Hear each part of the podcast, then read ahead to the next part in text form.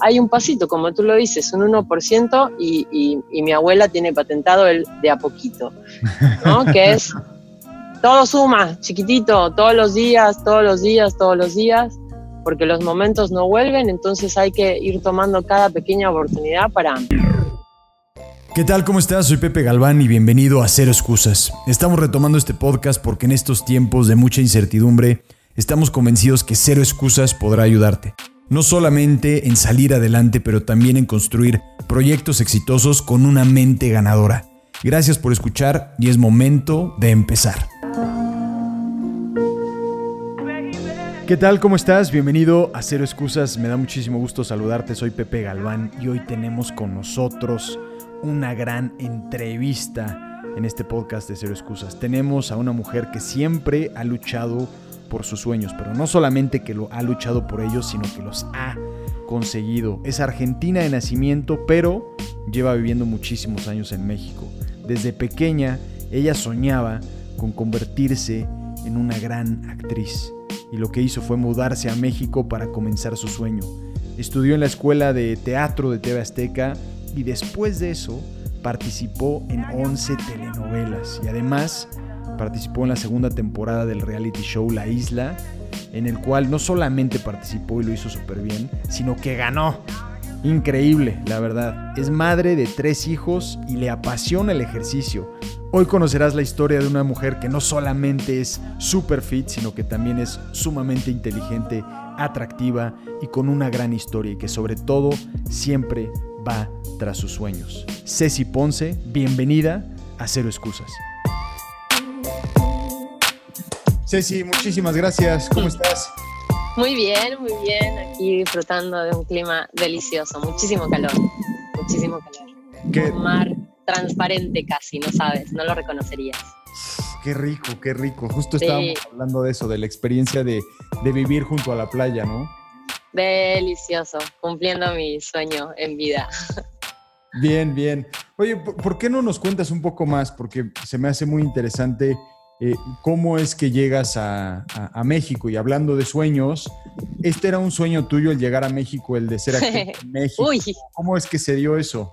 No me hubiera atrevido, Pepe, a pensarlo tanto. No me hubiera atrevido a imaginarme tan lejos y menos salir. Yo nací eh, en, Argentina, en Buenos Aires, en San Fernando, eh, capital nacional de la náutica. Es un, un barrio de zona norte, eh, a una hora de la capital, ¿no? De la capital de Buenos Aires, capital. Eh, yo ahí crecí con, entre mis abuelos y mi mamá. Mi mamá fue mamá muy joven, entonces eh, me cuidaba mi mamá y mis abuelos estaban ahí siempre con nosotras. Mi papá no, no lo conocí. entonces, pues yo crecía con mis abuelos y la televisión estaba presente ahí todo el tiempo y yo veía la programación de todos los canales, me sabía la programación de todo, me encantaba la televisión, vivía pegada a la televisión. Y una de las cosas que veía en esa época que no se cuidaba la televisión de los niños, veía muchísimas telenovelas. Y la mayoría, las mejores eran de aquí, las de México, todas las María, de la, María la del Barrio, este Carrusel. Entonces a mí me encantaba, yo enganchaba esa historia. Cuando veía las novelas de adultos me conectaba porque siempre había algún niño o niña en la historia y yo me conectaba con esa parte y vivía eso y demás. Me encantaba, ese lenguaje era mío, me gustaba ver los, programas de entretenimiento. Yo soñaba con ser conductora en sí y a eso jugaba. mis tardes eran así, eran jugando a que mi programa de cocina, que mi programa de variedades, que mi programa de esto y aquello. Entonces yo siempre tenía una cámara enfrente y siempre tenía una historia de ficción en la cabeza. Durante todo el día yo vivía una aventura que iba más allá de lo que hacíamos con mis papás o con, o con mis abuelos, lo que, lo que hiciéramos yo iba viviendo una, historia en mi cabeza. Y, pues nada, o sea, me acuerdo que soñaba con México en mi adolescencia, soñaba con México y pensaba que todo el mundo andaba con sombrero, este mexicano, y que las calles en vez de árboles había cactus, y que todos hablaban como el profesor Girafales. Eh, bueno, el chavo ni hablar, ¿no? Un sello en toda Latinoamérica y en mi vida también. Y, pues nada, o sea, como que sí tenía este, este sueño de estar en las novelas cuando salían convocatorias para casting. Yo pedía, por favor, pero pues la capital estaba a una hora, irse hasta allá y cómo, quién me iba a llevar y pues nada, nunca. Pero yo era la chica muy histriónica, la que participaba, ya sabes, en, todo, en todos los números de la escuela, eh, en cada acto escolar.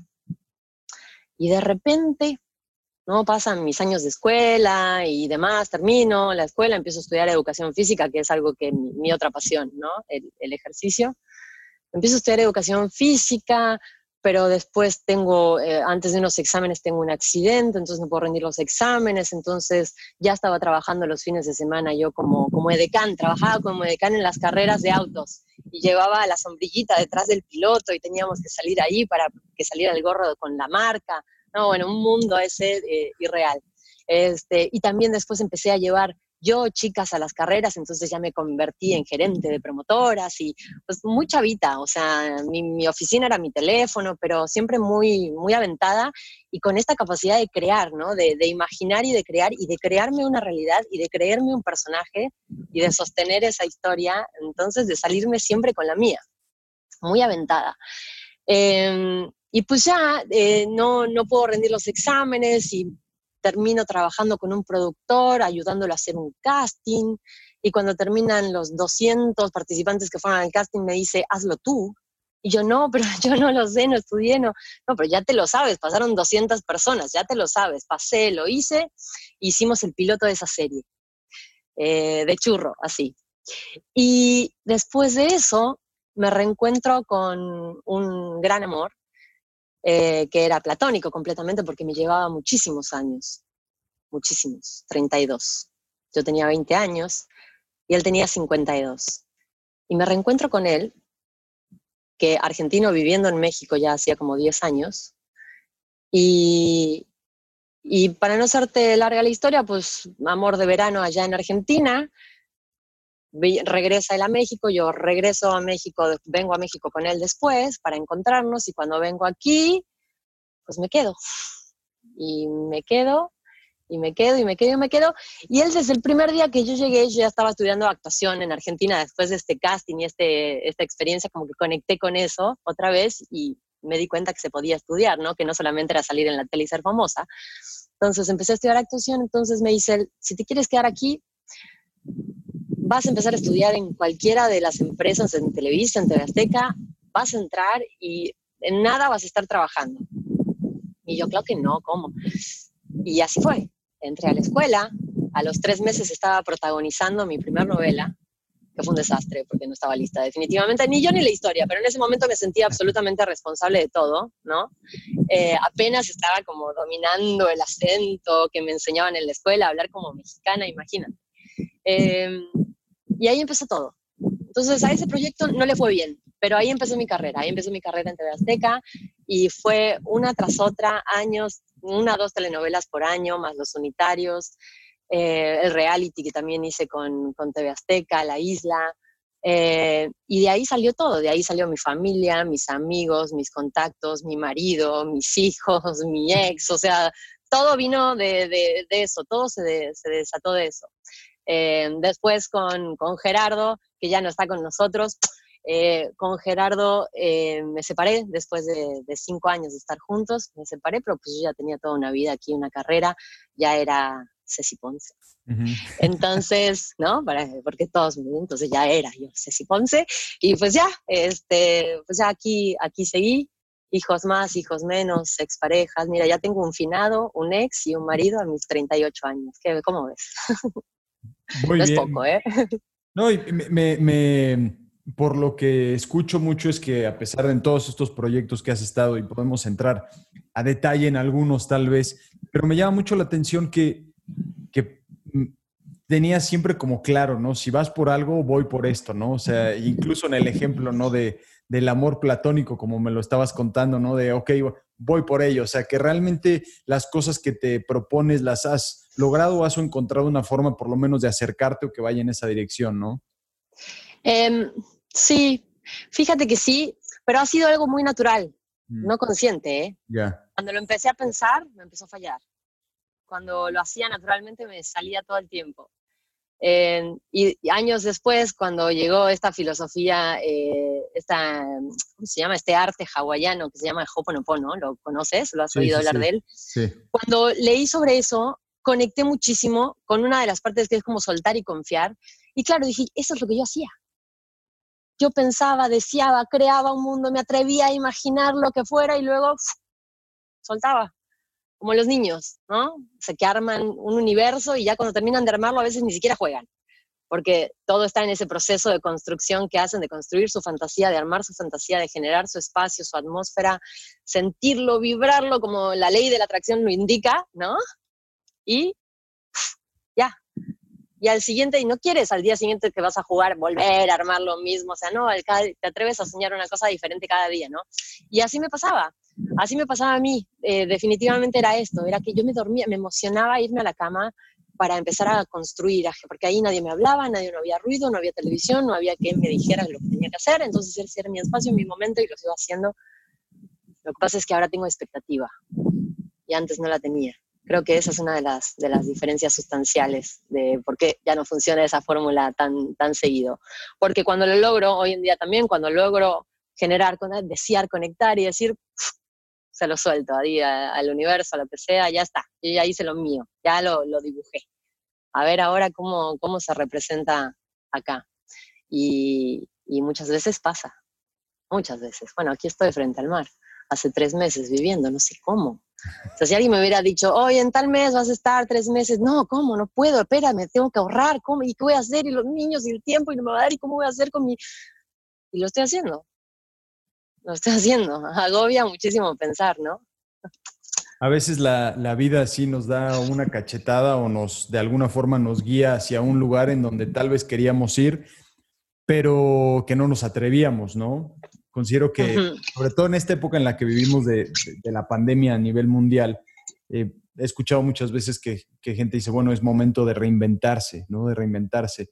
Y yo estaba pensando mucho en eso. Dije, bueno, probablemente no es de reinventarse, sino de realmente hacer lo que querías hacer y que hasta este momento ya no te queda de otra, ¿no? Y que es ahora lo haces o lo haces, ¿no? Y que yo, yo veo que muchos de nosotros en algún momento de nuestra vida no logramos o no vamos por algo, por algún miedo, ¿no? Pero que me llama mucho la atención lo que tú dices, ¿no? Que, bueno, yo lo, lo construía en mi mente, empezaba a trabajar, lo soltaba y y vacía, ¿no? Y que... Y pasaba. Sí. Y quizás mucho tiempo después, porque imagínate que yo cuando jugaba tenía 9, 10, mm. después 15, 16, y esto pasó a los 20. Ya. Pasó muchísimo tiempo, ¿no? Entonces, entre la expectativa y la ansiedad, destruyes cualquier cosa. por, más blindado, por más blindado que tengas tu sueño o tu proyecto, la expectativa y la ansiedad no te dejan, no te dejan disfrutarlo. Porque además, una vez que lo avientas, pues hay muchísimos, hay muchísimas estaciones en el camino para llegar allá. Y, y, si estás todo el tiempo así con tu energía ya ansioso y ya quieres que esté ahí, ya, todo esto que pasa en el medio, o sea, se queda en la nada. Disfrutar es, es el secreto para mí, ¿no? Cuando alguien me dice, ¿cuál es? yo, disfrutar disfrutar, buscar la dicha, así, dicha, gozo. Busca en el diccionario la palabra que más conecte con algo que es así, que no puedes explicar, ¿no? O sea, algo que no puedes, eso, eso es lo que hay que sentir esta brisa, así de, ah, qué, qué gozo, qué, qué dicha de mi de día. Y mañana, pues quién sabe, o sea, mañana te anuncian que ahora salió el bicho 304 y pues ya vuelves a morirte de terror en un rincón hasta que vuelves a conectar con la dicha y otra vez sales. ¿Y, cómo le haces, por ejemplo, que, me llama mucho la atención? Por ejemplo, me asumo que de repente hay días o semanas que pues, mm, tal vez no te van las cosas como quieres. O, eh, ¿Cómo le haces para regresar de un momento difícil, de un momento complicado? Em, porque ahí es en donde veo que, bueno, pues, realmente se pone a prueba qué tanto queremos algo, ¿no?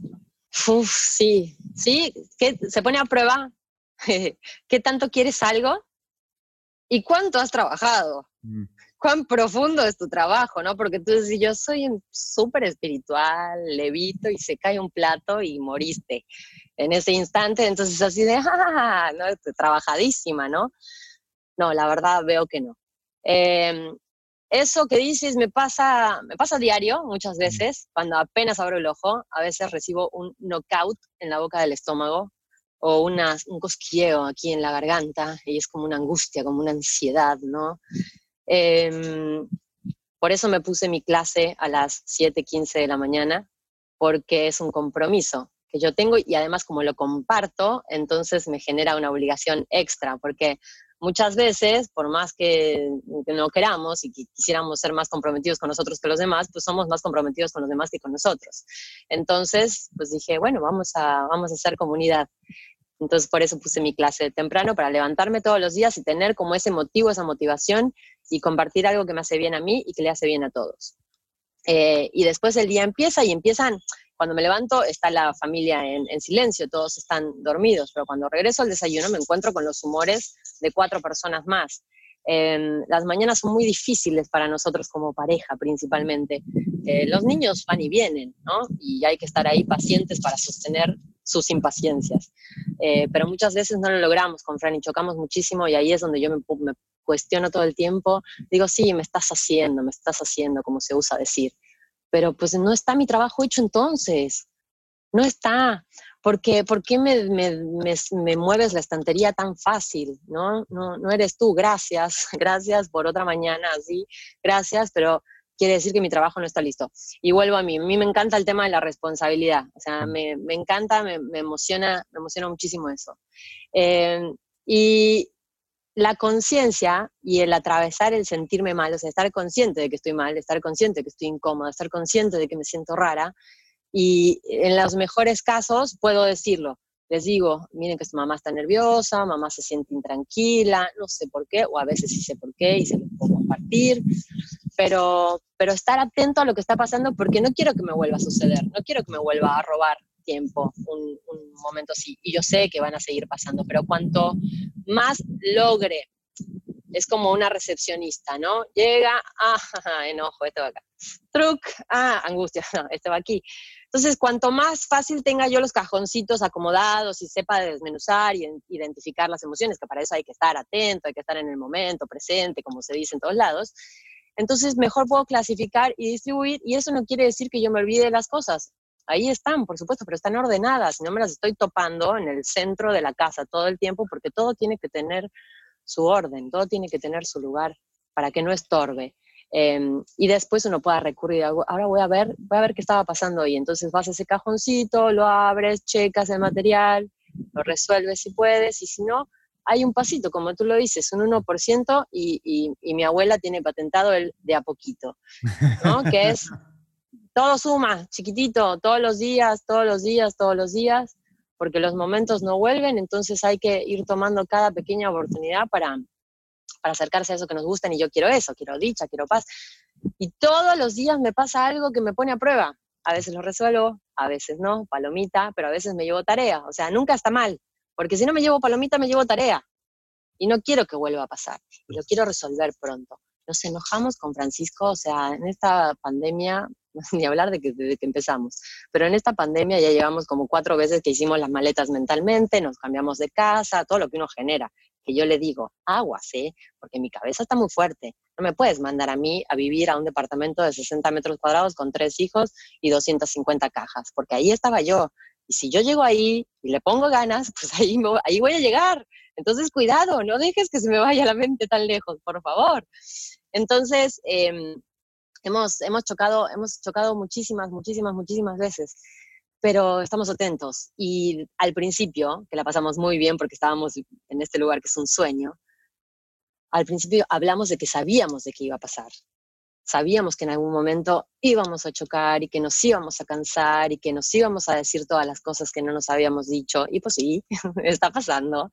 Y, está bueno porque es mucha tarea, es mucha tarea para trabajar. Y regresar de eso con él, es decir, no quiero perder el tiempo.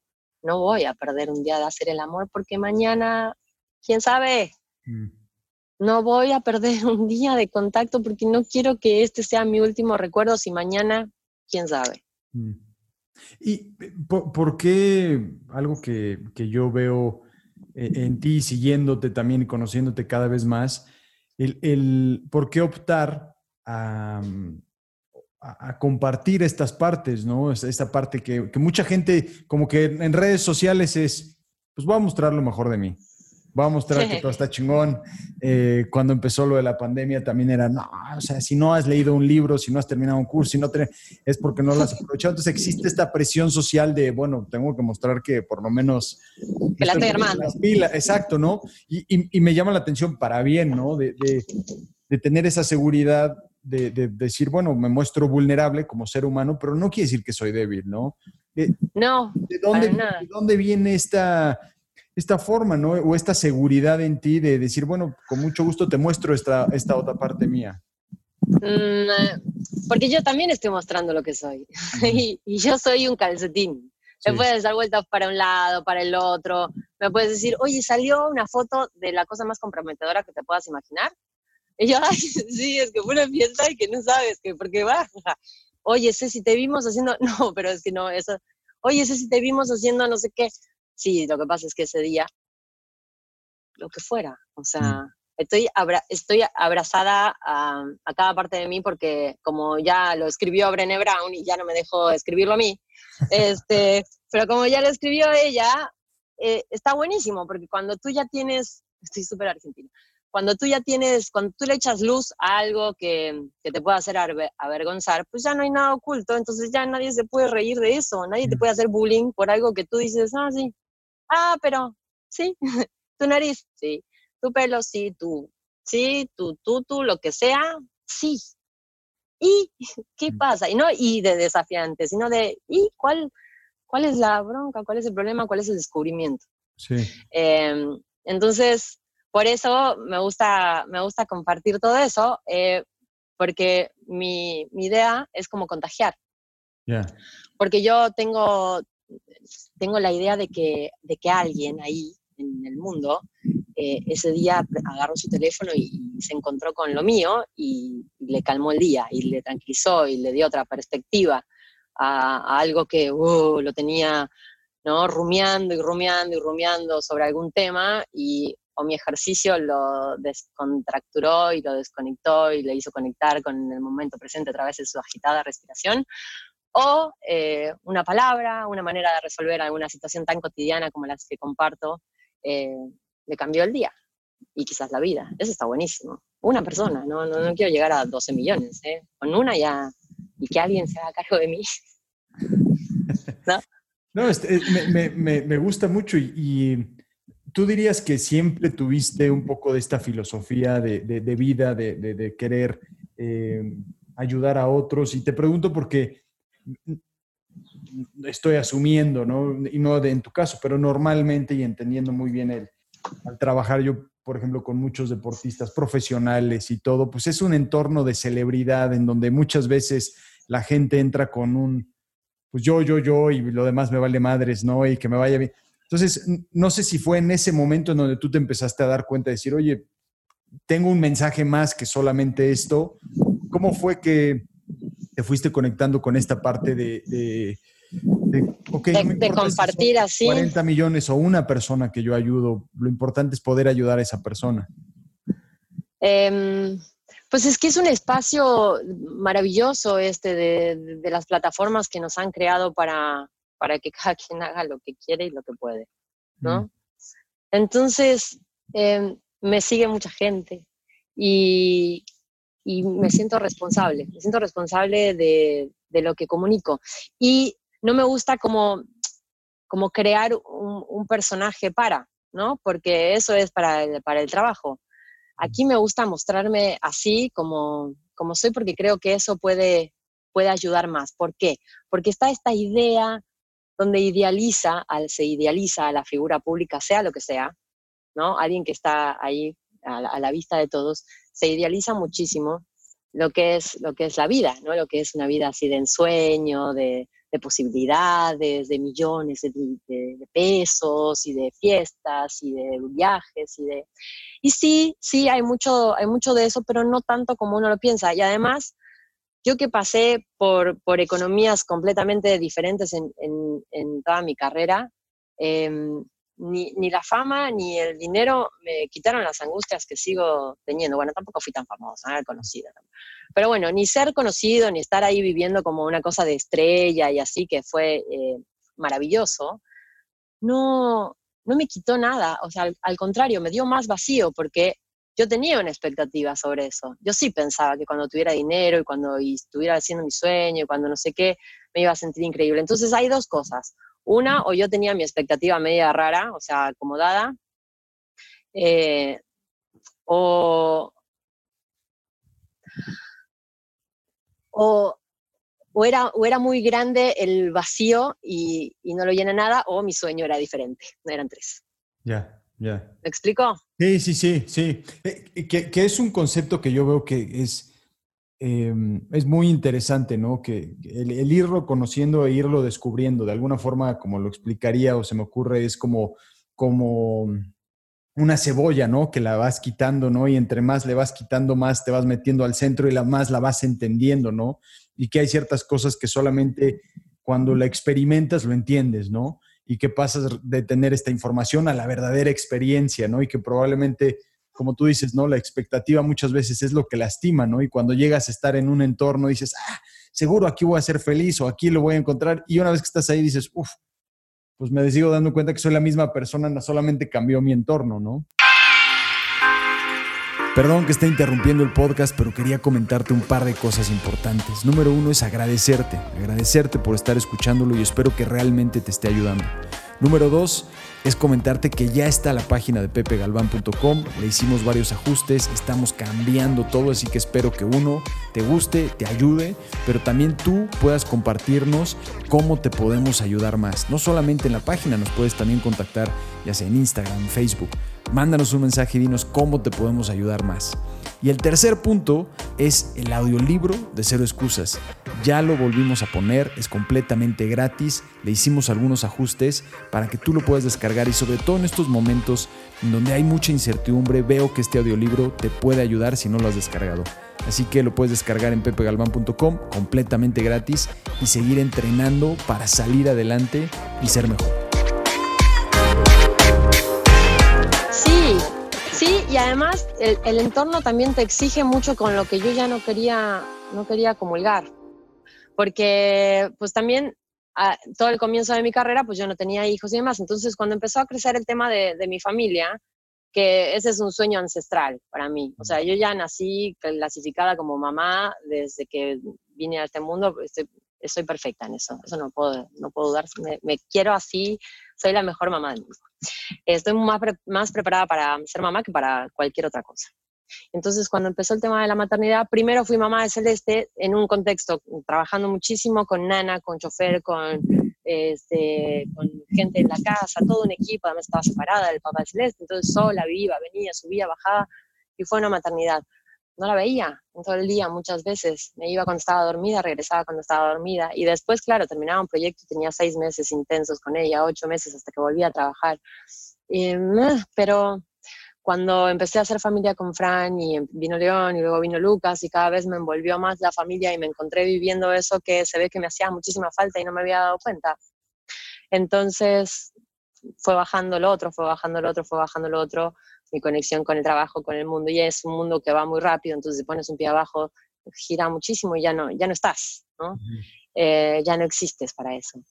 Y, y, también porque se apagó para mí, o sea, lo dejé de ver, porque me enfoqué al mil en, en mi familia y en desarrollarme esta parte mía que me, me, estaba, me estaba haciendo crecer mucho, el hecho de estar en familia, de estar en pareja, de tener tres hijos tan hermosos, tan diferentes, tan desafiantes como son, como son mis hijos, eh, y de tener este tiempo y cada día más, que también era otro sueño que estoy, estoy viviendo ahora, de tener tiempo para estar viéndolos todo el tiempo, para ver cada cosa que hacen, que dicen, cómo respiran, todo, para verlos, verlos ser y, y, y ver qué necesitan. Porque yo tengo mucho, mucha conciencia desde como desde mis dos, dos años de, de vida, ¿no? Eh, y yo siempre pensaba, cuando sea mamá no voy a hacer esto, cuando sea mamá voy a hacer eso. Siempre lo pensaba desde muy chiquita. Eh, y también tenía cosas muy claras que tienen que ver mucho con la persona que soy hoy, pero en el paréntesis, fui otra persona.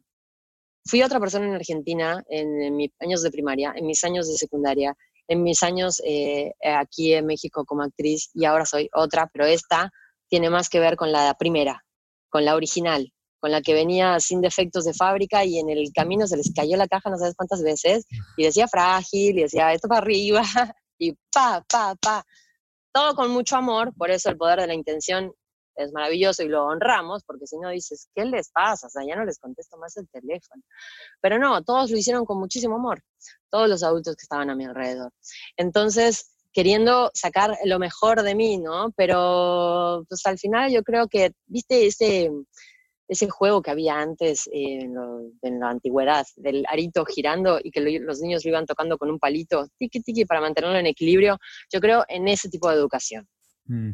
No del palito y de golpear, sino el hecho de que son pequeños, pequeños toquecitos, mm. pequeños toquecitos que hay que darle porque ya, ya sé, o sea, ¿cómo, ¿cómo les voy a enseñar lo mismo que hicieron conmigo si yo ya llevo 10 años estudiando para convertirme en otra cosa porque sé que lo que hicieron conmigo no funcionó? ¿Me explico a lo que voy? Sí, sí, sí, te entiendo, te entiendo. ¿Por qué voy a hacer lo mismo? Lo sigo haciendo porque está desde el hipotálamo, sale directo, sin juicio, en vivo y en directo, live, 24 eh, horas. ¿sí? Sale lo que, lo, la, toda la información que está guardada ahí, y además mis creencias, ¿no? Que te las machacaron toda la vida. Entonces, pues se sale. Pero cuando estás atento en ese famoso conectado con el momento presente, viviendo tu mindfulness al 100, en ese momento dices, no, esto lo tengo que hacer diferente así sirve esto, pero lo tengo que hacer diferente, no le puedo decir así las mismas cosas. Además, no le puedo decir lo mismo a Celeste que a León que a Lucas, porque son tres seres humanos que necesitan escuchar las cosas completamente diferente. Entonces es, es un laboratorio y casi casi lo que están haciendo con nosotros hoy en día en el universo, pues lo mismo hace cada madre en la casa todos los días. A nosotras también nos gustaría aventar un virus ahí a ver qué pasa con nuestros hijos. Un virus, un virus de que, que ocasione el buen comportamiento, el amor eterno ay, no sé. Pero disfruto, disfruto muchísimo mi etapa como mamá eh, y además he encontrado la vuelta para sacar mi parte de Capricornio, que es de trabajar y trabajar y trabajar y la cabra subiendo al monte y que todo le cueste muchísimo. Entonces me, mete, me meto en cosas de, de, venta aquí por el teléfono y comparto mi contenido y hago mis videitos y me, y me siento blogger pero lo que hay detrás de, todo es compartir mi día a día. No me gusta hacer muchas ediciones y demás, me gusta subir los videos en crudo, subir los momentos. Eh, y a quien le hace clic, perfecto. Recibo comentarios de gracias y cosas que dices, de esta foto, de este video salió esto, qué belleza. También recibo los que dicen, ¿qué me interesa? ¿Qué me importa? ¿Por qué estás siempre en calzones? ¿Por qué tus hijos están despeinados? y a todos les respondo, Celeste no le gusta peinarse, León no sé qué, y estoy siempre en calzones porque hace calor, y ya sabes. Entonces, pues así, como que todo, todo lo, lo, lo, recibo también, y cuando estoy cruzada y rayada lo recibo mal, mm. y me la paso mal, y ese día me ausento. Porque ¿para qué voy a estar ahí conectando, amargándole o tratando de hacerme que me veo bien? y tampoco voy a subir la foto llorando. Después, cuando lo procese, cuando tenga algo que, compartir, bueno, pasó esto, pasó el otro, y, pensé así, y hice esto, y funcionó así. sí, lo, que, lo que veo que es, es, es muy interesante también es cómo, cómo tú vas compartiendo tu experiencia y cómo le llegas a otras personas para ayudarles en algún momento. considero que las redes sociales pues literal es una puerta abierta a cualquier persona que quiera entrar, ¿no? Cualquier persona que quiera entrar y saludar o, eh, decir una grosería, se le permite, que es increíble, ¿no? Pero, y que mucha gente decide utilizarlas de una forma y otras personas de otra.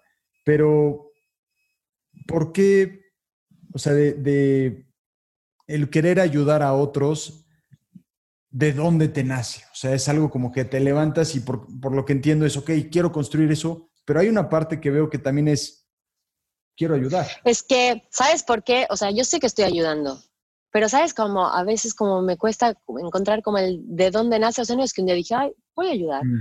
No, o sea, como que, como que ahí está. Mm. Eh, si tuviera que ser responsable a alguien, haría responsable a, a mi abuela y a mi madre de la conciencia social y la conciencia de los demás, siempre pensando en los demás, a veces en exceso, importando demasiado la, opinión de la, gente. ¿no? Entonces, ¿qué hice? Me quedé con la parte de ayudar y, borré la parte de, prestarle atención al juicio de valor ¿no? de, los, de los demás. Este, si te sirve, qué bueno, y si no te sirve, pues qué bueno también, porque quiere decir que sabes lo que quieres, entonces estás eligiendo y estás dándote cuenta que esto que estoy haciendo no te gusta. Eso está buenísimo, mm. está buenísimo, ¿no? Eh, que es diferente al ataque. O sea, cuando alguien te ataca, eso quiere decir que para mí quiere decir que no sabe dónde está parado. Pero cuando alguien te dice, eso que estás haciendo no me gusta, perfecto, entonces quiere decir que sabes lo que te gusta y lo puedes ir a buscar. Buenísimo. Em, mi mamá y mi abuela siempre pensando en, los demás y dando esto. Y, si era necesario que, que regalara yo algo que yo tenía a otra persona, se iba a hacer. Si venía alguien y le gustaban los vasos, mi abuela se los envolvía al final de, la comida y se los daba. Eh, porque esta energía, ¿no? Como esta cosa, y no te creas que eran personas pudientes, ¿eh? todo lo contrario. Entonces, esta cosa de, de hacer girar las bendiciones, que luego llego a Kabbalah y también me encuentro con el compartir, ¿no? Como una base fundamental. Entonces, de la misma manera que me encontré en Hoponopono con el suelta y confía, dije, ah, esto es lo que a mí me pasaba, pero pues no sabía cómo explicarlo, qué bueno, suelta y confía está buenísimo. Y luego acá el compartir, claro, perfecto, uno es una manguera, entonces corre el agua y riegas, riegas todo, y tú siempre vas a tener de eso porque todo esto que le das a los demás está fluyendo por ti y te va a permear, obviamente. Entonces, que no hay que cortar el flujo, hay que repartir, hay que dar y siempre viene. ¿no? Apegarse, aferrarse a las cosas, eso, pues sí, fue como educación, como mm, esta de Slumdog Millionaire, ¿no? Que tiene toda esta sabiduría callejera de, de, las cosas que aprendió. Y pues no sé, o sea, mi mamá es la que más estudió, pero mis abuelos primaria, o sea, creo que, no sé, la verdad que un grado escolar muy bajo, pero una sabiduría de la vida y, y, y de una capacidad de, de esta resiliencia, que, es tan famosa hoy en día como palabra, pues eso, eso yo lo viví. Mm. Yo lo viví. Y creo que mi, mi, abuelo, principalmente, que ya no está con nosotros también, por ahí anda, seguro está por aquí atrás. Mi abuelo, em, ese hombre, yo lo conecté con él como hace unos años. Y dije, este señor era absolutamente depresivo, siento. Mm. ¿no? Depresivo, depresivo, porque empecé como, me empezaron a caer como muchas imágenes de él, momentos, momentos, así como una lluvia de imágenes de él, y cómo él sobrellevaba eso todos los días con su ejercicio, con su trabajo, con su disciplina, con su entrega y con su no tirarse al, al muere y destruirse y simplemente como aceptar, apagarse un ratito, tomar energías y volver, mm. ¿no? Yo soy un poco montaña rusa en eso y sé definitivamente que eso me hace perder mucho tiempo, pero cada vez es menos. Antes subía, después bajaba en picada y me quedaba meses ahí, luego otra vez. Y ahora cada vez es más rápido. A veces es en el mismo día, a veces dos tres días, a veces una semana, pero cada vez es más rápido. Entonces, eso me encanta, porque me hace resolver, me hace acomodar, como esta recepcionista, y, me hace avanzar. Eh, entonces te podría decir que, que compartir es un, es un, estilo de vida. Mm. Eh, que es, es que cuando, no es esta cosa de, ay, todos somos uno, pero cuando empiezas a experimentar que, que entregar, o sea, dar, soltar, sin, sin, sin problemas, sin bronca, sin juicio, cuando empiezas a experimentar esto, te sientes más, más liviano y te das cuenta que, no te falta nada, porque algo o alguien va a llegar, eso va a llegar, lo que tú necesitas va a llegar, de verdad va a llegar, si lo deseas desde el fondo de tu ser, va a llegar. Y me ¿cómo? No, no, no sé, no va a llegar por esta feta, no sé, va a llegar, de alguna manera va a llegar porque porque es una energía que uno genera. ¿Y tú crees que, eh, perdón que te interrumpa ahí, tú crees que siempre, yo estoy de acuerdo hasta cierto punto y, probablemente tú estarás de acuerdo con lo que te, con lo que te digo, que yo, yo considero que muchas de las cosas que uno piensa y que siente es por alguna razón, pero además de eso, hay mucho que hacer para trabajar para llegar ahí, ¿no? Y que creo que mucha mm. gente lo confunde, ¿no? Y que dice, bueno, pues sí, Claro. Voy a pensarlo, voy a visualizar.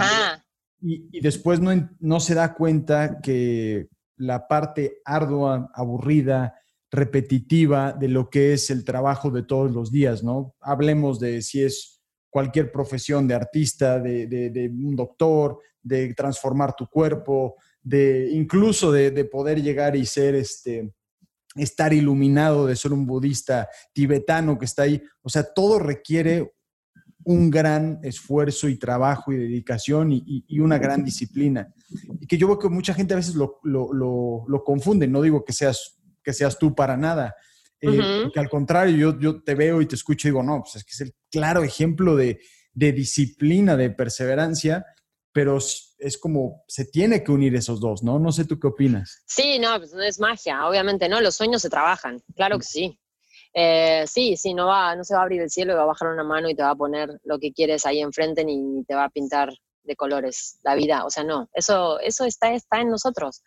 Y la responsabilidad de, empieza a la hora de atreverse a soñar, ¿no? Entonces uno se atreve a soñar y genera su sueño y lo hace enorme, ya te imaginas, te imaginas, te imaginas, te imaginas, y ya, ahí está, lo sueltas. Ese sueño tan enorme te va a dar una cosa, sí, de soñación, pero también te va a dar una cosa práctica de, a ver, ¿y entonces cómo? Y atrever a responderse todas esas preguntas sin miedo, confiando en que los recursos van a venir también, y no mágicamente, pero no dejar que, que cada como carencia sea una limitación, porque hay muchísimas cosas que no tienes, pero las piezas van surgiendo acorde a cómo las vas, cómo vas tú trabajando. Y entonces eso que necesitabas y que te parecía tan lejano, de una manera u otra se va a presentar con una persona que con... Por eso hay que estar atentos, por eso hay que estar en el momento presente, porque a veces te perdiste del que tenías al lado, era el que te iba a poner la pieza esa que necesitabas, que tú decías, ¿cómo va a aparecer? Pues ahí está. O sea, mi marido decía, yo quiero un gimnasio, este, y yo, ¿cómo vas a querer un gimnasio? Sí, claro, sí, va a venir alguien y te va a poner un gimnasio, y sí, se lo pusieron. De repente, a nada, le pareció un socio que estaba a punto de ser no sé qué, y entonces no sé qué cosa, y se acomodó todo en ese momento y tuvo su gimnasio. Que ahora con la pandemia lo cerramos. pero, bueno, al final, pero eso es parte de todo también, y todo lo que venía pasando con el gimnasio también tiene que ver con que, ¡pum!, estemos acá, porque si hubiera estado funcionando de otra manera, no, no hubiéramos soltado de la manera que teníamos que soltar todo para estar aquí ahora, ¿no? Entonces, esa es la magia que parece magia, pero es una magia que también creamos nosotros. Mm. ¿no? Cuando eliges magia, eliges ser mágico, eliges ser creativo y eliges ser creativo de no solamente de crear, sino de unos recursos así loquísimos, ¿no? Como de art attack así emocional, mental y, me atrevo a pensar en lo que sea porque si puedo pensarlo, puede pasar. ¿No? O sea, como no, no puedes imaginar algo que no hayas visto, ¿no? Ya ves que cuando te imaginas lo que te imaginas siempre son imágenes construidas de otro lugar, ¿no? Es todo como una suma de cosas. Entonces, de la misma manera pasa con, con, con los sueños. O sea, si no lo puedes ni siquiera atreverte a imaginarlo, a soñarlo, pues obviamente no va a suceder. Y si te concentras en todas las limitaciones que tiene un sueño, o sea, Don Torcuato, bueno, San Fernando, luego fui a vivir a Don Torcuato, más lejos todavía, allá en Argentina nada, o sea, familia clase media, eh, trabajadores, papás, yo iba a la escuela, no sé. ¿Quién me iba a imaginar que yo iba a terminar en México protagonizando una telenovela en un canal reconocido, que mi rostro llegó hasta Eslovenia, o sea, no, una cosa así real. ¿Quién iba a imaginar que yo iba a ganar un reality? O sea, ¿quién, en México. ¿Quién iba a imaginar en mi, adolescencia que yo iba a tener una familia hermosa con tres hijos, que yo me iba a convertir en esto y que iba a hablar como estoy hablando hoy? ¿Quién iba a pensar eso? Seguramente nadie. Y yo me creí lo que todos pensaban. Ese es el problema de cuidar el círculo también, con dónde estás y con quién estás, porque muchas veces la gente te ve de una manera y sonríe al verte, pero está pensando otra cosa. Y entonces eso es terrible, porque eso, eso, eso sí hace mella, y más cuando estás tan fresco y tan tierno de chiquito, ¿no? Entonces, esa cosa de quién se iba a imaginar, piensa dónde estás hoy. ¿Quién se iba a imaginar que ibas a estar donde estás hoy? Porque no, uno no se imagina nunca. Entonces, atrévete a pensar lo que sea. Es, es pesado, ¿sabes? Porque, porque esta, esta responsabilidad está buenísimo, porque es un superpoder, pero a la vez te hace dar cuenta que si no logras lo que quieres, es tu responsabilidad, es tu responsabilidad también. Entonces, pesa, ¿no? Sí. ¿Cómo, claro. ¿cómo, le has hecho para identificar esas personas con las cuales te rodeas que te ayuden en tu camino? Este. Porque seguro alguien está escuchando, viendo y dice: Sí. Ah, suena súper chingón, pero pues fíjate que tengo estas cuatro personas con las que me rodeo y hay dos que, pues, jajaja, son buenos para, no sé, la fiesta, para el chisme, nos reímos. Pero ya a la hora de los chilazos, pues la verdad es que no sé si realmente vaya a meter las manos al fuego por mí. en tu experiencia, ¿cómo, cómo, cómo darse cuenta de realmente si una persona sonríe verdaderamente por ti o te cuestiona verdaderamente por tu bien y no por su, su, su, bienestar en lugar de pensar en ti? Sí, que muchas veces son, son sus carencias, o sea, muchas veces tus logros le recuerdan a la persona que tienes al lado, que puede ser tu mejor amigo, le, recuerda sus carencias, ¿no? Entonces, es difícil, es difícil que alguien se, se alegre genuinamente de lo que está pasando. Pero cuando sabes que alegrarte por los logros de otro es un paso para que tú te acerques a los tuyos, o sea, vivir la alegría y el logro del otro como si fuera tuyo, es conectar con esa energía, ¿no? Esto de la famosa ley de la atracción ahí está en todos lados, es real. Entonces, eso. Y cómo detectarlos, pues es difícil, y más cuando estás metido ahí en el medio. Pero ahora es un súper momento, porque ya llevamos tres meses, ¿no? Que no podemos estar con más de los que, con los que estamos. Y, y empiezas a darte cuenta de, de, lo que extrañas, ¿no? De, o de lo ligero o ligera que te sientes. Mm. Y no sabes, y piensas que es el tráfico, o piensas que no sé qué, pero de repente también te puedes dar cuenta que son las energías de las personas. Eh, el escuchar siempre lo mismo. Muchas veces la gente te pide que sigas siendo lo que eras antes porque ahora no le gusta la versión en la que te estás convirtiendo. ¿no? Y quieren que seas la misma simpática, que hablaba de cualquier cosa, que no le importaba nada, y que jajaja, jijiji. No le gusta esa persona intensa que quiere hablar de la vida, de las emociones, de la existencia, de, resolver el mundo, y, ¿no? Entonces, es eso, es, nuevamente, es atención al momento, estar estar atenta para darme cuenta todo el tiempo de lo que está, de lo que está pasando.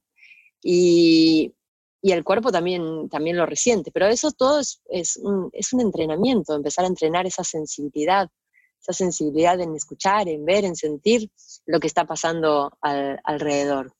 Eh, es, es, es, respirar, es respirar profundo eh, para mí. El, me dicen, ¿qué es conectar y respirar? respirar, porque si estás ansioso y angustiado y respiras profundo, pues eso como que se va, o sea, porque donde hay respiración profunda no hay espacio para otra cosa. Donde hay respiración profunda hay, hay calma, hay, hay serenidad, y eso te permite escuchar, te permite sentir, te permite estar de otra manera, te permite ver, y más que ver, sentir, porque, porque las personas sí que, que, te pueden llegar a chupar la energía, que no es una característica de ellas, no es que lo hagan de malas es una manera de vivir que tienen. Así como hay relaciones simbióticas en la naturaleza, ¿no? De gente, pero los animales lo resuelven de otra manera. A nosotros nos pesa eh, muchísimo tener a alguien que te está drenando, eh, porque parece que, que, todo el trabajo que, que, haces no sirve, es como si te hicieran brujería, ¿no? Así. Mm. Eh, entonces, son las energías de estas personas que están alrededor que las reconoces con la distancia. O sea, a veces hay que apagar a las personas y ver, ver qué pasa. De la misma manera, cuando quieres ver la, intolerancia a los alimentos, que empiezas a suspender los alimentos para ver, para ver cómo, o e introduces uno de a poquito para ver cómo reacciona tu cuerpo, de la misma manera tiene que, tienen que seleccionarse las personas como fruta fresca. Bien, bien, me gusta eso, me gusta ese ejemplo, muy bueno, que que vas este, diciendo, bueno, pues ¿qué serán? ¿Serán los lácteos? ¿Será el pan? ¿Será el gluten? Claro. ah, ya me di cuenta. Y lo mismo, será Pedro, será Juan, será este, Lorena, será Sofía. Este, ¿Quién es? Y, haces como esa, ese distancia. Haz la lista, a ver, todos mis amigos, ta, ta, ta, ta, ta, ta. ¿A quién extraño? ¿A quién muero por ver ahora? ¿No? ¿Con quién me gustaría? ¿A quién? Y como hacerte esas preguntas, esas preguntas que te van a, que te van a guiar a, hacer tu, tu, nuevo grupo y que no sea solamente por WhatsApp. Sí, sí, totalmente de acuerdo. Y, y hoy en día, o sea, hasta este punto muchas de las cosas las has soñado, las has pensado, eh, has trabajado para lograrlas.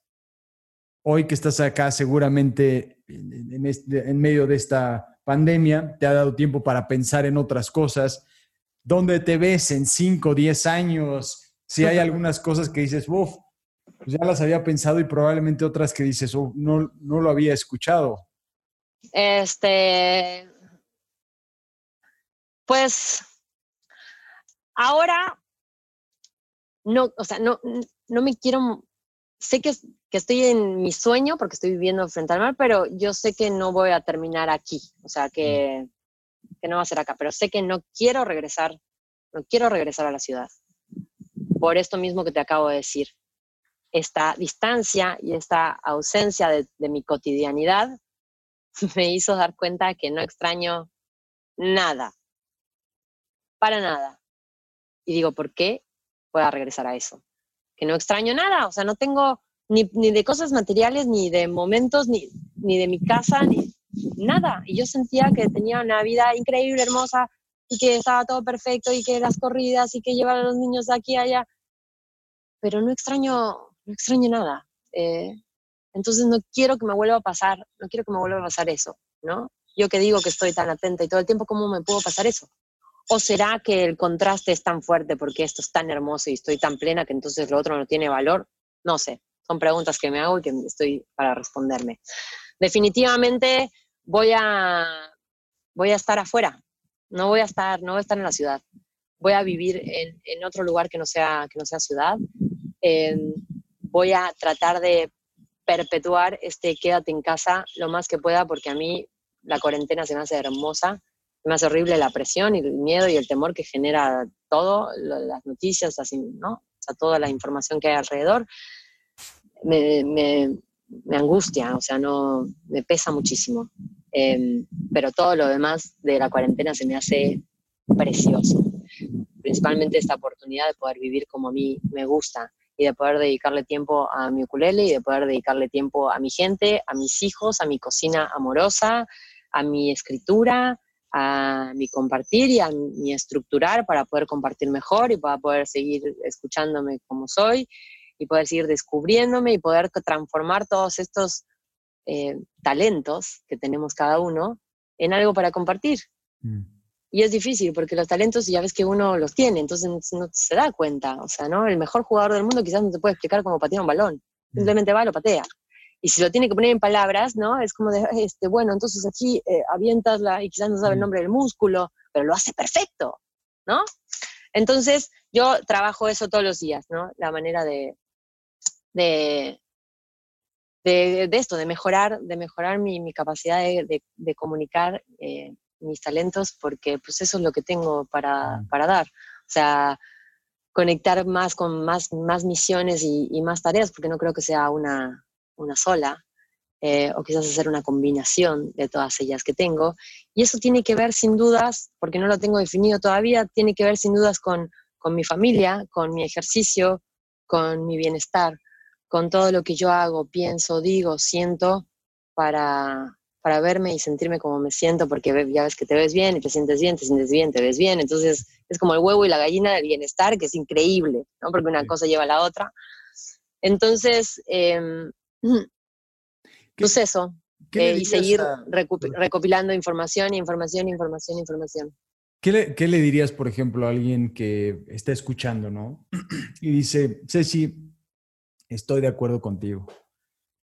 La verdad es que igual que a ti, esta cuarentena, esta situación o este momento en mi vida me hizo darme cuenta que el camino en el que estaba no era realmente el que quería estar, pero estaba ahí porque probablemente sonaba como el más seguro, ¿no? Eh, vete por el camino más seguro. Y probablemente por un tema profesional, de carrera, eh, financiero. Pero dice, pues ahora ya me doy cuenta que quiero hacer algo más, pero pero lo quiero hacer o estoy convencido de estar con esta persona o dejar esta persona, pero el miedo que tengo a lo que me ata es algo que probablemente dice, pues es que, ¿de qué voy a vivir? Tengo que hacer cosas que probablemente pues nunca pensé que fuera a hacer, ¿no? Eh, y tú teniendo toda esta experiencia de, de, vida desde que sales de tu, de tu país o desde antes, ¿no? De siempre estar, bueno, si no hay una puerta, por lo que entiendo, es la construyes, este, si no se te, abren, eh, les tocas por atrás, no sé. Sí. ¿Qué les dirías? Porque estoy seguro que hay muchísima gente que está experimentando esto y que tiene esa voz que le dice, es que por ahí no es, no te vayas. Ajá. Uy. ¿Qué, qué, voz. ¿Cómo es? O sea, tangiblemente, puta, pues a ver, ¿cómo le hago? O sea, ¿por dónde empiezo? Haciendo. Haciendo. Y es el momento ahora. Mm. ¿no? Porque pues ahora estás ahí, bueno, hay gente que sigue trabajando, vamos a quitar a, los que siguen trabajando de la ecuación porque pues al final están viviendo lo mismo, pero quien está en su casa tiene tiempo ahora, tiempo para hacer. ¿Qué es eso que, qué es eso que te hace perder la noción del tiempo? Esa es la pasión, ¿no? Como te puedes quedar dibujando, pintando, escribiendo, construyendo, diseñando, horas, ¿no? ¿Te acuerdas cuando eh, quizás eras niño, estabas haciendo algo y de repente, pum, se iba la luz?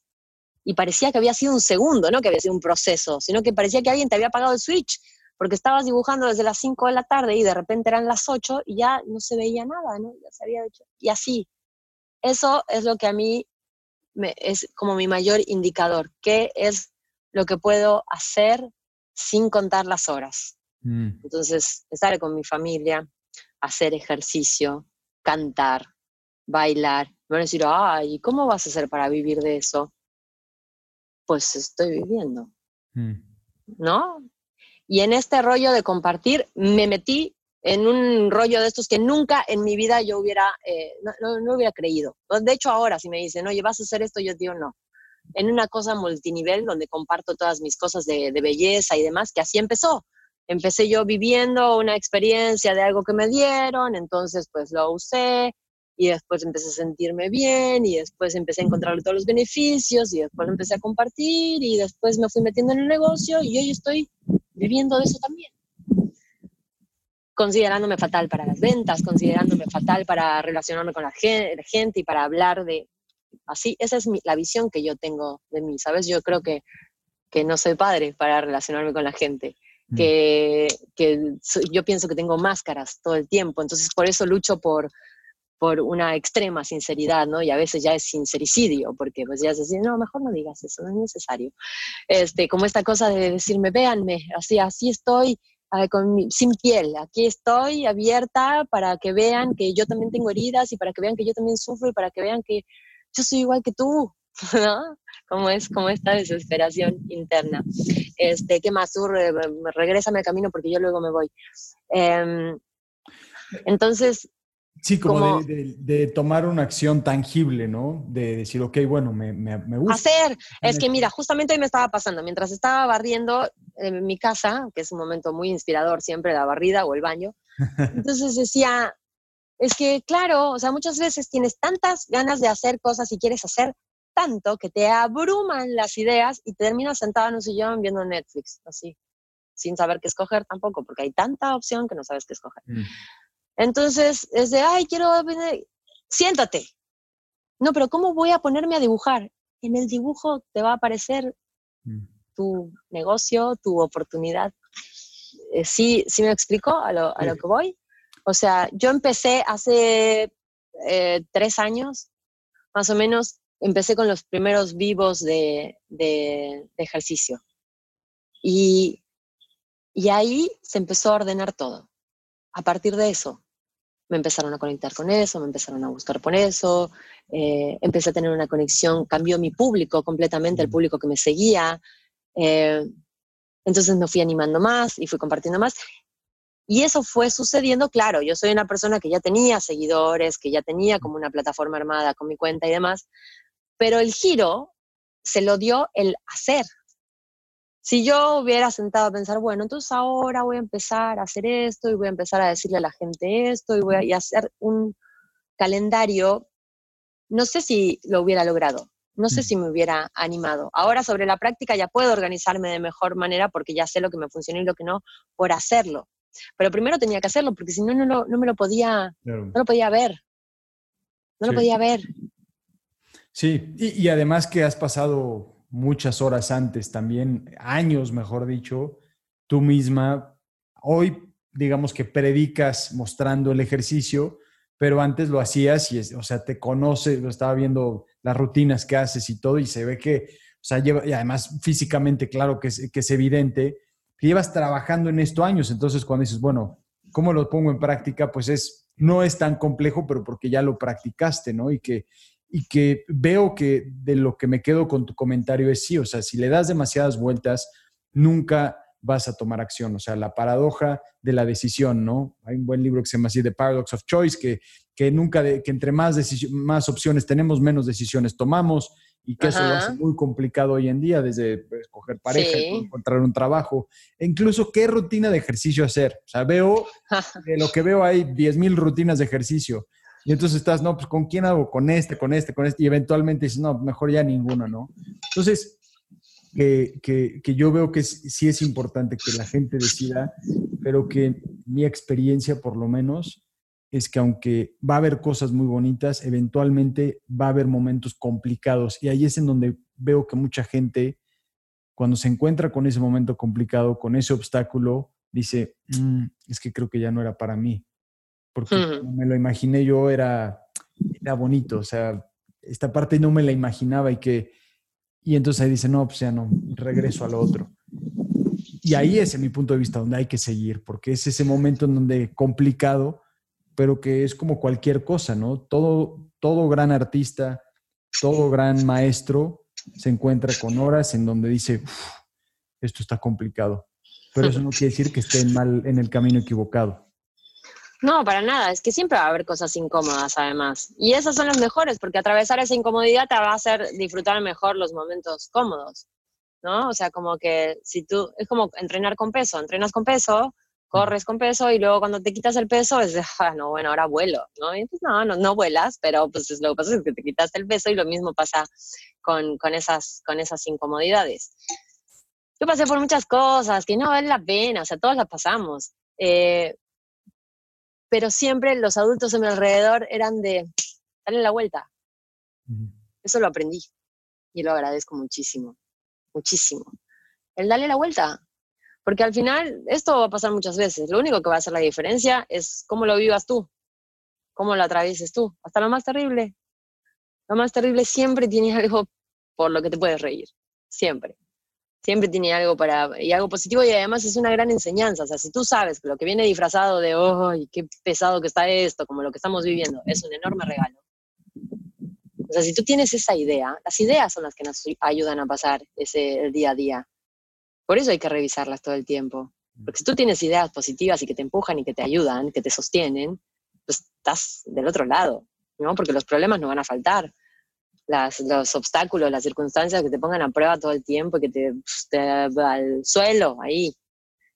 Y más, y el doble eh, hurracarrana, y no sé, y vuelta de pecho, y no sé qué, y, pero te levantas, te levantas y, y sí, es mi personalidad también. Eso hay que reconocerlo. Y eso viene ya con, va más allá de tu papá, tu mamá y de tu línea ascendente, descendente, no sé, va más allá. Eh, sí, yo creo en más allá, ¿no? Yo creo que el, el, universo, hay mucho polvo de estrellas acá, entonces hay mucho más que una mamá, un papá, una abuela y hay mucho más, ¿no? Entonces eso es lo que, lo que honro y lo que expreso. Te, voy a hacer tal vez una pregunta tal vez más profunda, pero simplemente porque eh, se me hace interesante. Que decías, ok, eh, crees que hay mucho más allá de papá y mamá y todo. Es algo que, yo siempre eh, cuestiono y, veo un punto de vista, veo otro punto de vista. ¿Tú cómo lo ves? O sea, ¿tú qué crees que hay después de, este, de este momento de vida? ¿Consideras que hay algo más? ¿Consideras que hay algo eh, antes como tal? ¿Consideras que como tal eh, en algún momento si hay alguien que dice, bueno, esto es lo que, lo que te toca hacer en la tierra, por ejemplo, y ¡pum! y de repente, oye, pues nada más hiciste la mitad de tus cosas, vas de regreso. ¿Tú cómo, Ceci, cómo, cómo lo, lo ves? Si es que te sientes cómoda compartiéndolo o si hay este, algo cambiando. Pues sí, sí, sí, me siento absolutamente, absolutamente cómoda de compartirlo como todo, ya sabes. Em, cuando Celeste me preguntó el origen del mundo, del universo, de esas cosas, pues le di un par de teorías de esas que están en los libros y en internet, las más famosas, el Big Bang y qué sé yo, y después los dinosaurios, bueno, esto. Le expliqué todo eso y después le dije, pero lo que tú tengas en mente, mija, lo que tú creas, eso va a condicionar toda tu vida, toda tu experiencia.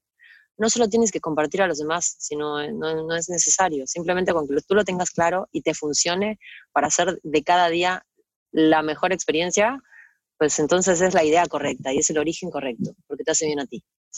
Eh, después, si lo quieres compartir, pues ya, ya verás. ¿no? Lo que sea, le dije extraterrestres, frutitos de colores, panditas de gelatina que se deshicieron y así formaron, lo que quieras. Ese Porque escuchado, el de los panditas. El de los panditas es buenísimo. en el mío, en el mío son todos rojos. Este, no, lo que a lo que voy es que las ideas te ayudan a eso, a sostenerte, ¿no? Eh, porque son muy fuertes las ideas, ya lo sabemos. Entonces, mejor que nos ayuden a sostener y no que nos destruyan. Y, y yo he leído de, de, mucho y he escuchado de mucho, desde el catolicismo de, de, mi abuela, de casa, la Biblia, sin ir a la iglesia y demás. Mi abuela todo el tiempo con la palabra del Señor. Eh, después, cristianos a mi alrededor, amigos, gente que ha trabajado conmigo, Kabbalah, Hoponopono, y todas las cosas que hay, habidas y por haber, en, en, las redes y en los libros y en las pláticas de café eh, y de mezcal también. Todo eso. Y lo que más me funcionó es la responsabilidad. Y la responsabilidad viene desde que uno escoge eh, al mundo, de dónde vas a venir, quiénes van a ser papás, porque pues, tú tienes, tienes algo que resolver, tienes una misión, entonces escoges el escenario perfecto para desarrollar eso que vienes a hacer. Lo que pasa es que como pasa en casi todas las filosofías técnicas y bla, bla, bla, te olvidas. Entonces llegas aquí así como de qué onda, cómo estoy, entonces te das cuenta que estás en medio de un juego donde no te acuerdas las reglas, entonces tienes que empezar a recopilar las reglas y te empiezas a encontrar con un montón de cosas en el camino, pero cuando tú sabes que todas esas cosas las pusiste tú en ese camino porque sabías que era lo mejor, lo que más necesitabas en ese momento para vivir esas experiencias, para llegar a tu mejor versión eh, que no tiene que ver con la iluminación ni nada, sino simplemente la mejor versión de, uno mismo, ser lo más que puedo ser en este momento, ¿no? Y en cada momento. Y entonces, eh, pues ya, uno va, uno va así avanzando por la vida pensando que todo está suelto, pero en realidad todo está perfectamente ubicado ahí. Pero cuando ya sabes que el camino está, está como trazado un poco, ¿no? Y que te vas a ir para un lado y para el otro, dependiendo de las decisiones que tomes en, en cada camino, pero que para cada decisión va a haber una persona y una circunstancia correcta que te va a hacer. Confío en eso, o sea, ¿me, mm. escuchas? O sea, me escuchas, confío en, en, la perfección. Porque si yo que elegí esto pienso que es imperfecto, pues entonces ya, o sea, ya desde ahí estoy en contra con, con, de mí misma, ¿no? Entonces, favorecer, favorecer mi, mi ser a través de, aceptarme, de confiar, de hacerme responsable. Y eso tiene que ver con mi idea de cómo comienza esto. ¿Hacia dónde voy? Hacia más. No voy a parar, no voy a parar nunca. Esto no. Y esa idea de que esto es eterno también me hace ser más responsable con mi entorno, porque esto no es para mí nada más, es para todos los que vienen después y los que van a venir después de mí y los las diferentes versiones de mí que van a venir después de la manera que se presenten. Entonces, em, también al, cuidarlos estoy, estoy cuidando mi eternidad, por decirlo de alguna manera. Después lo del avatar, qué, qué, cuerpo va a ser, cómo va a ser, eso no sé, la verdad no sé, la reencarnación, o sea, no sé esas cosas. No, pero yo pienso que esto es continuo, que esto no se acaba nunca. Yo vivo con esa, con esa energía, con que esta experiencia para mí es, es eterna y que la voy a experimentar de diferentes, de diferentes maneras y que voy a dejar huella por todos lados y que me voy a encontrar con mensajes míos de otro lugar. O sea, a mí me, me emociona eso, ¿no? Pensar, pensar que, que puedo dejarme mensajes por ahí, que puedo mandarme señales, que me estoy observando y que a la vez todo sucede al mismo tiempo y son muchos mundos sucediendo, ¿no? Muchas pistas girando al mismo tiempo y, y que estoy aquí y que estoy allá es muy loco, es tan loco que es difícil expresarlo. Es como cuando haces estos viajes psicodélicos, así que es difícil contar las cosas que, experimentas, ¿no? Entonces, eh, tengo una idea que la siento, que es, que es clara y que la podría decir en eso, en responsabilidad, en confianza, en, abrazar lo que soy eh, y seguir y seguir y cuidarme mucho, porque, porque pues si es eterno me tengo que cuidar muchísimo. Sí. Uno nunca sabe. Como, como sabes, el podcast se llama Cero Excusas. Para ti, ¿qué significa la palabra cero excusas?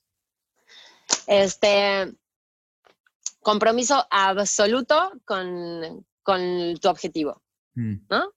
O sea, hay un gran objetivo y hay muchos objetivos en el camino. Esto lo aprendí en la actuación. Stanislavski habla de un gran objetivo, ¿no? Un súper objetivo y que tienes como actor que construir muchos, muchos, muchos objetivos para llegar a ese gran objetivo. Entonces, compromiso, compromiso con eso. ¿El objetivo puede cambiar? Sí, todo el tiempo. Si tú ya no quieres hacer eso, que no sea por hueva, o sea, si ya no quieres hacer eso porque ahora te, te, ocurrió algo más grande, entonces lo puedes cambiar, pero sigues, sigues para adelante y te comprometes con eso y vas y vas y vas y vas y vas y vas y vas.